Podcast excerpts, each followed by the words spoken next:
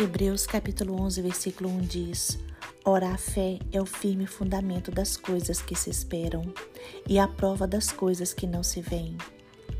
Este texto se refere à fé que não retrocede para a perdição. Este texto se refere à fé que não abandonamos, se refere à fé em Jesus Cristo. Nós somos da fé para a conservação da nossa alma. Somos da fé em Jesus Cristo, pois nele herdaremos a vida eterna. Precisamos apenas permanecer firmes. A verdadeira fé se apoia na palavra de Deus, e a fé no Senhor é a certeza das coisas que se esperam, a convicção de fatos que ainda não vemos. A verdadeira fé em Jesus Cristo é uma fé atuante, é uma fé de obras, é uma fé que alcança a aprovação de Deus. Nossa fé no Pai se consuma em atos de verdadeira adoração. Adoramos Deus, adoramos Jesus Cristo, adoramos o Espírito Santo.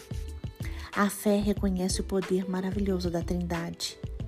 Por isso eu convido você a viver pela fé e não pelo que você está vendo atualmente. Lembre-se, a palavra de Deus alimenta a fé em nossos corações. Coloque sua fé exclusivamente em Deus porque Ele está sempre disposto a agir na vida das pessoas que nele confiam e nele esperam. Jesus Cristo é o único caminho para Deus. Jesus Cristo é o caminho, a verdade e a vida.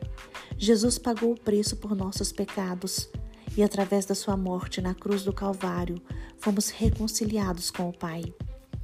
Sua fé não deve se basear no que você deseja que aconteça, sua fé deve se basear na vontade boa, perfeita e agradável de Deus. Fique firme, confie, persevere, tenha fé em Deus, porque tudo Ele pode fazer. Deus tem o controle da história em Suas mãos. Ele pode fazer o impossível por você. Ele é poderoso para fazer infinitamente mais do que tudo que você pede ou pensa. Deus é bom e sua misericórdia dura para sempre.